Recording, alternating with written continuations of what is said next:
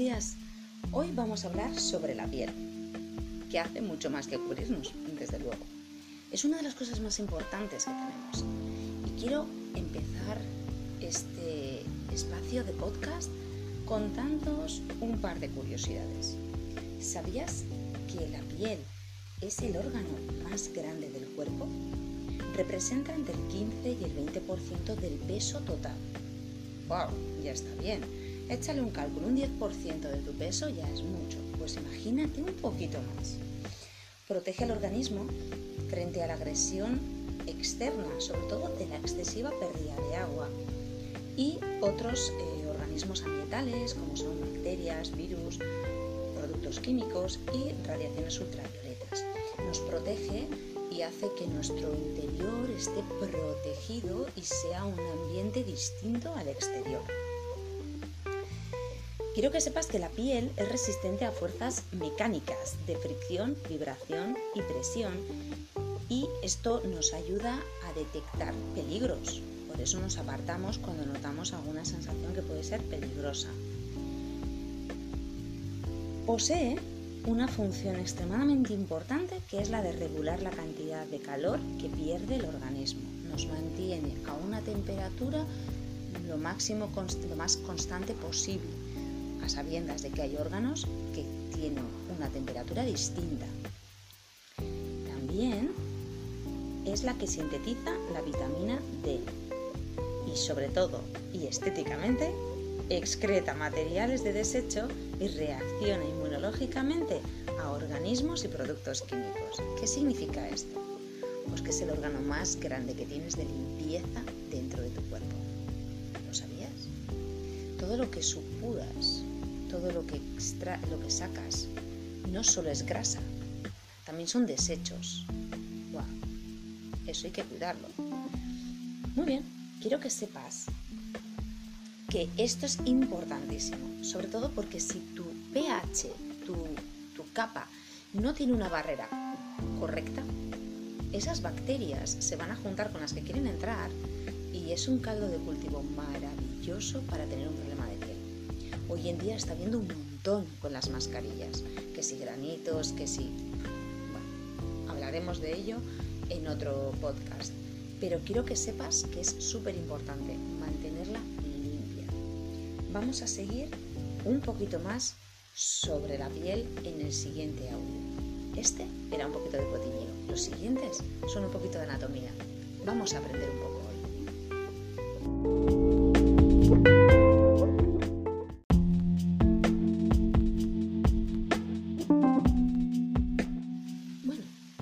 a hablar de las capas que tiene la piel.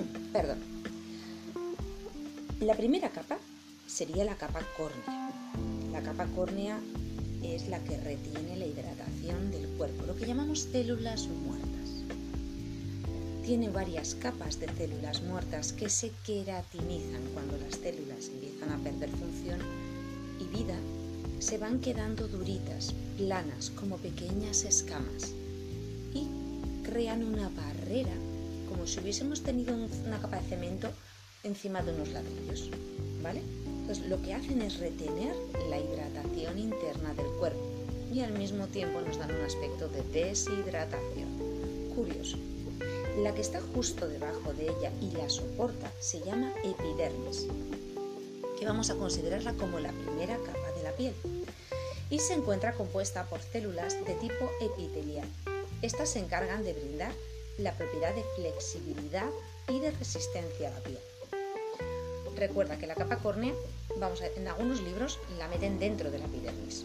Yo la he querido, la he metido aquí, pero bueno, os la he explicado un poco separada.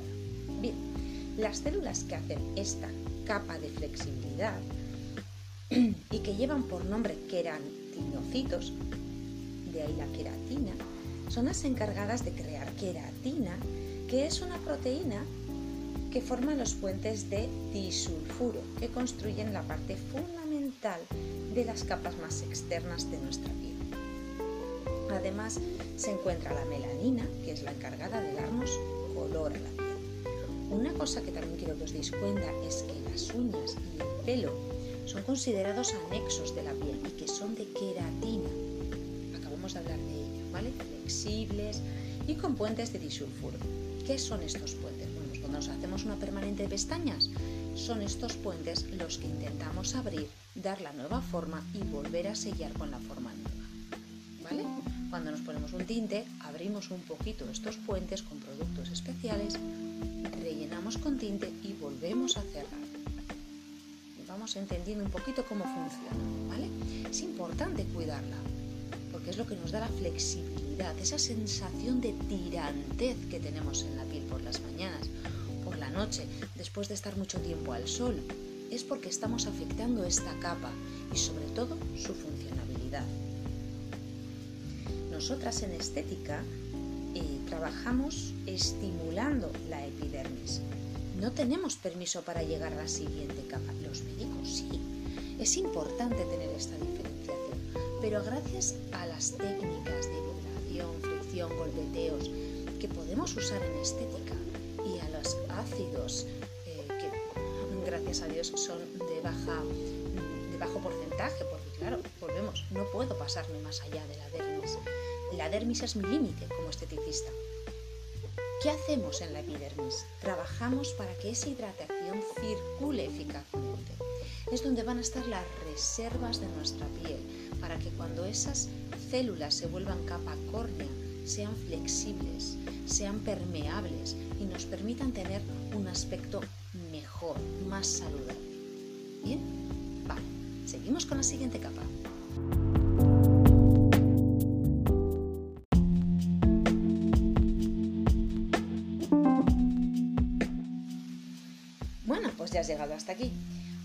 Vamos a hablarte de la dermis. Bueno, la dermis es la siguiente capa a la epidermis. Bastante obvio y se encuentra separada en dos capas, la capa reticular y la capa papilar. Estas dos capas están compuestas por fibras elásticas y de colágeno, que se llaman elastina y evidentemente colágeno. Vamos a hablar que cuando decimos hablar de turgencia, mm, tenemos que hacer llegar hasta aquí el trabajo.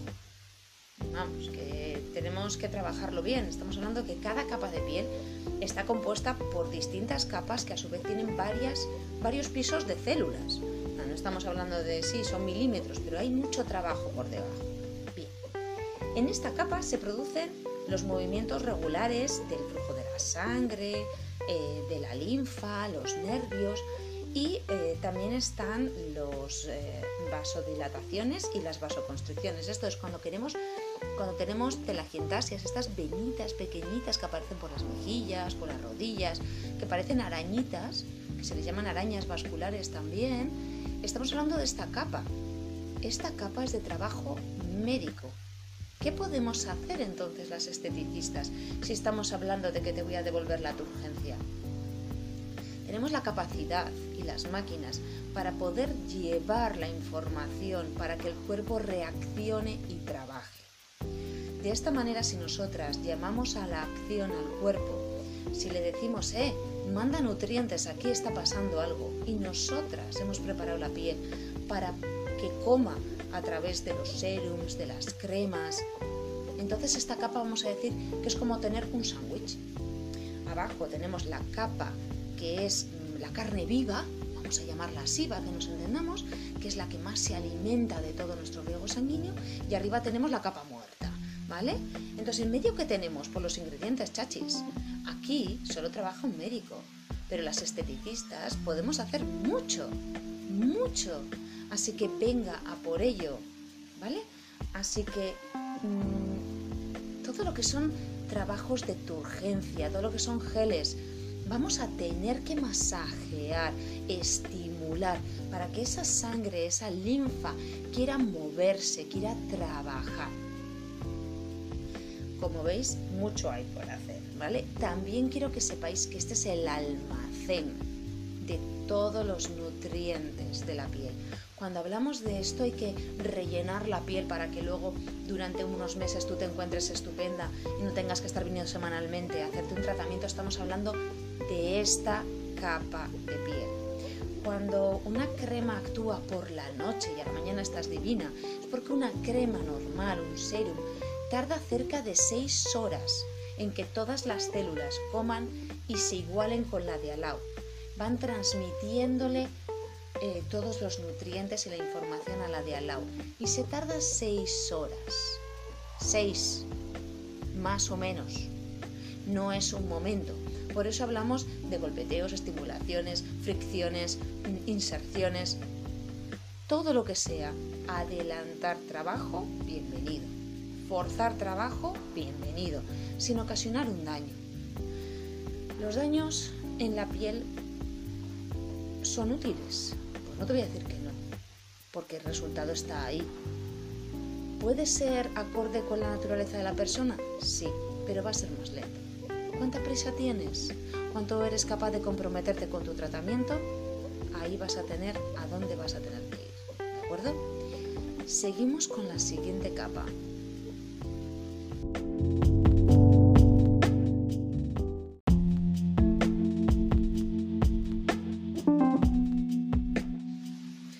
Bueno, pues pasito a pasito hemos llegado a la hipodermis. En la hipodermis es la última capa empezando por el exterior del cuerpo y es donde se encuentra todo el tejido adiposo y graso, el cual tiene la función de aislar el cuerpo del mundo exterior. A su vez almacena una gran cantidad de grasa para amortiguar los efectos de golpes y también para almacenar energía. Quiero que sepas que una célula grasa es capaz de crecer en tamaño seis veces más de lo que ocupa y que tenemos unas cuantas capas. Su crecimiento puede acelerarse a nivel hormonal y puede estar atado a tener un efecto hormonal. Esto es, tú te, sometes a una liposucción, que es eliminar células grasas, eliminarlas, o a una lipoescultura por criolipólisis, que es la congelación de células grasas. Y si no haces un seguimiento de tu cuerpo, si no eres consciente de que has de cambiar algunas pautas, las células que queden en tu cuerpo son capaces de rellenarse con los desechos de las que han muerto. Vamos, que te has dejado una pasta, te has dejado un esfuerzo porque es una molestia, te genera un cambio en el cuerpo. Para nada. Esto es un cambio de mentalidad, si tú vas a reconstruir tu cuerpo, no solo es eliminar grasa, también es mejorar la calidad del músculo, mejorar la elasticidad, las fibras, es un compromiso con tu salud. Dicho esto, quiero que sepas que los tratamientos para las células grasas, si ya te has dado cuenta que tienen que atravesar muchas capas, tienen que estar muy estimulados. Aquí es donde entra la aparatología. Y la aparatología hay que, hay que trabajarla con personal adecuado. Ahora mismo está a punto de cambiar la normativa y la persona que trabaje la máquina es la que tiene que ser técnico, no solo en el uso de la máquina, sino tener la titulación adecuada. Ya no vale un curso de fin de semana, tienes que estar preparado para el uso de esta máquina. Eso nos va a obligar a muchos a tener y actualizar nuestros estudios por favor ten en cuenta esto a la hora de contratar los servicios con una máquina. Hay servicios que hay máquinas o servicios estéticos que ayudan a la persona en un proceso de adelgazamiento. Y hay no dietas, porque realmente no son dietas, es un estilo de alimentación nuevo para tu organismo. Es la forma en la que se está trabajando últimamente. Sí que hay complementos nutricionales, no te voy a engañar, la comida se está produciendo como si esto fuera una cadena de alimentación y realmente ya no vienen con los nutrientes que estábamos acostumbrados. Y esto trae un desecho en el cuerpo. Hay que trabajarlo todo. No solo es me voy a operar, que hay casos en los que nosotras mismos sabemos que eso no es de tratamiento estético, sino médico estético.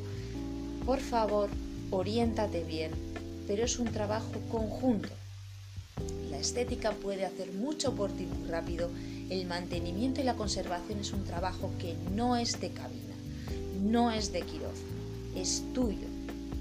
Es tu cuerpo, tu mantenimiento, tu responsabilidad. ¿Qué acciones eres capaz de tomar? comprométete contigo mismo para poder tener ese cuerpo que te va a llevar a una vejez dorada. No estamos hablando de parecer más jóvenes o que parezca yo la amiga de mi hija, sino que tú tengas un cuerpo que te permita, como hizo mi abuela, a los 70 años recorrerte el mundo en autobús. Si tienes un cuerpo ahora a los 40 destrozado, no esperes llegar a los 70 maravillosos. Esto es un compromiso con tu salud. No es una moda. No, no responde a que entres en la talla 36.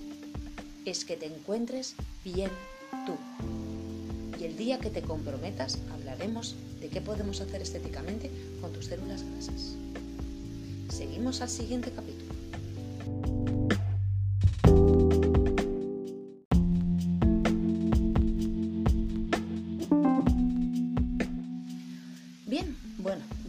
Llegados a este punto del capítulo vamos a hablar realmente de lo que nosotros hacemos en estética.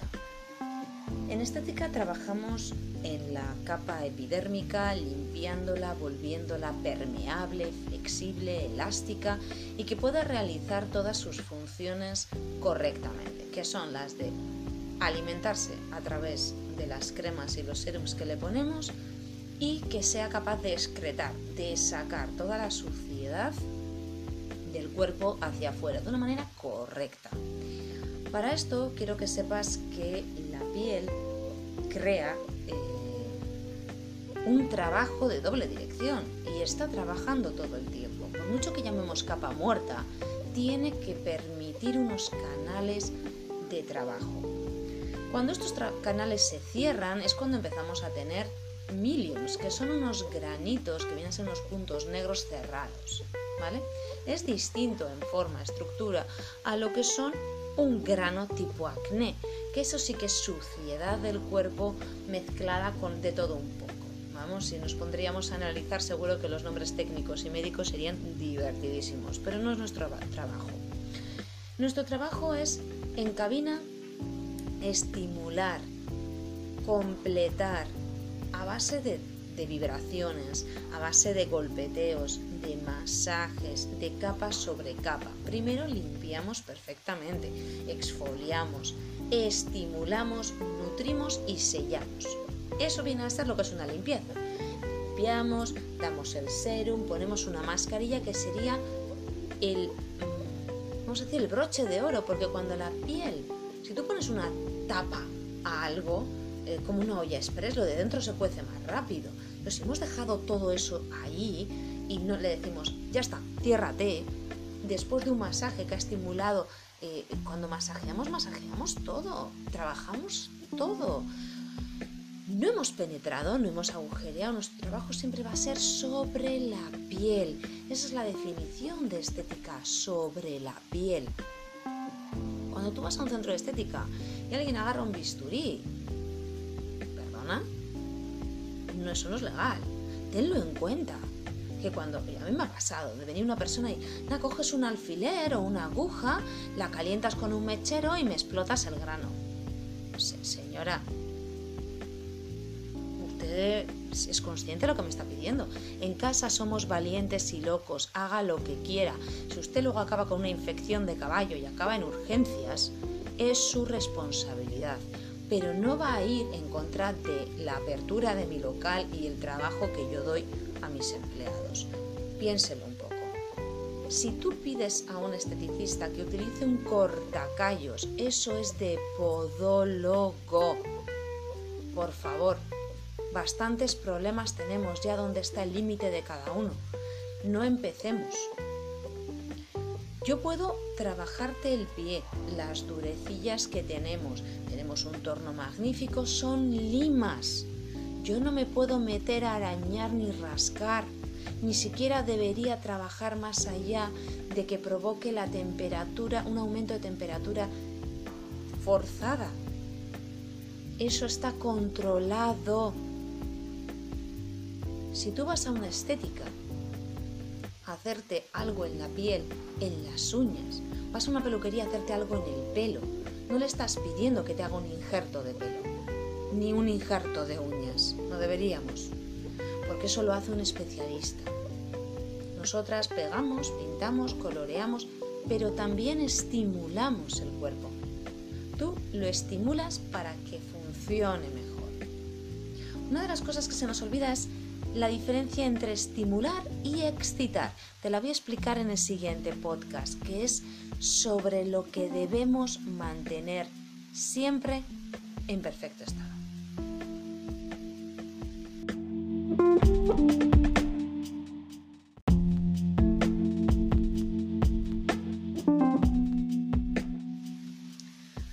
Bueno, si has llegado hasta aquí, has leído un nombre muy raro, manto hidrolipídico. Hidroagua, lípido, grasa. Nuestra piel segrega agua y grasa y está preparada desde su nacimiento para unirse y crean una crema natural sobre la piel. Esto mantiene el pH de la piel. Como os he contado, el pH va a ser la barrera defensiva de la piel. Una vez que empezamos con el crecimiento hormonal, se altera la segregación de agua y de grasa del cuerpo, que no es el típico sudor que tenemos cuando hacemos deporte o tenemos calor, sino que es otro tipo de agua. Cuando esto se altera, se puede alterar por dos motivos, o por agua o por grasa, pero siempre el origen va a ser hormonal. De ahí que los primeros granos empiecen en la pubertad, que es el primer gran cambio hormonal que tenemos. Estos granos pueden verse afectados para toda la vida y hay gente que sufre una especie de acné toda la vida. Hay personas que cuando tienen un cambio hormonal fuerte, ya sea por estrés, por trabajo, por familia, por embarazo, por cualquier tipo de motivo, vuelven a salir estos granos.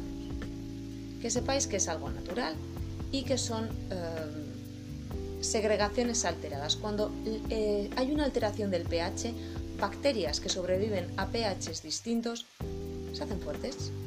Y esa lucha en la piel, en los poros, que es la vía de entrada de la piel, de entre nuestras defensas, y esa bacteria es lo que va a ocasionar su eh, secreción a través de un grano. Los granos también es la forma que el cuerpo tiene de sacar a los indeseables y, y las secreciones. Cuando trabajamos en estética, trabajamos para regular ese crema natural de tu cuerpo. A veces es una falta de agua, otras una falta de grasa y otras una falta de que el cuerpo sea capaz de unirlos.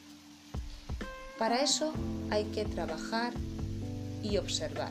Cuando no se puede solucionar por cremas, generalmente os mandamos a un especialista, un endocrino, que os haga un chequeo completo. Algo está fallando en el interior del cuerpo. No es cambio de crema y a ver qué pasa. Si llevamos una temporada cambiando de crema y aquí no pasa nada, hay que revisar el protocolo. Te sugiero que mires el podcast de cuidados de la piel 1 y si es caso el 2, que es sobre maquillaje, si es que tienes esa costumbre de. Porque realmente el cuidado de tu piel, el jabón que usas, la crema que te pones, cómo te tocas, eh, cuál es tu día a día o dónde trabajas, tiene mucho que ver con este manto, con este cuidado. Cuando nosotras trabajamos sobre la piel y hablamos de estimular la piel, todo el mundo piensa que le van a salir granos. Un grano es la respuesta de una excitación, de algo que ha ocurrido, que ha sido grave en el cuerpo. ¿Sí? Cuando tú estás exultante, has tenido una batalla, has ganado a las bacterias, sacas un grano. Pero cuando trabajas, si hay suciedad en el cuerpo y no has limpiado bien la piel, no la mantienes bien, es posible que salga un grano. Posible, no probable. Pero cuando tu piel, cuando tus limpiezas sacan siempre granos, algo en tu rutina falla. No debería ser así. Revisemos la rutina.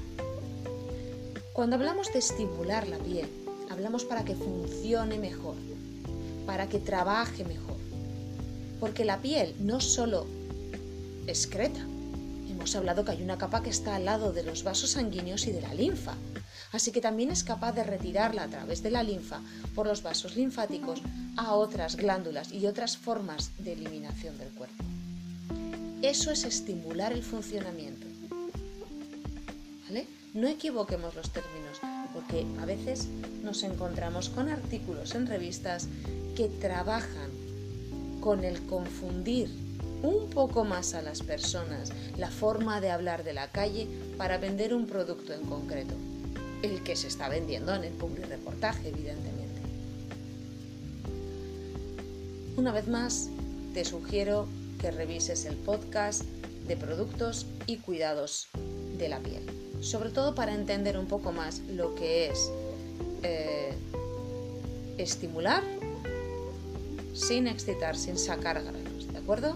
Espero que te haya servido este podcast sobre la piel y sus funciones. Que tengas un feliz día.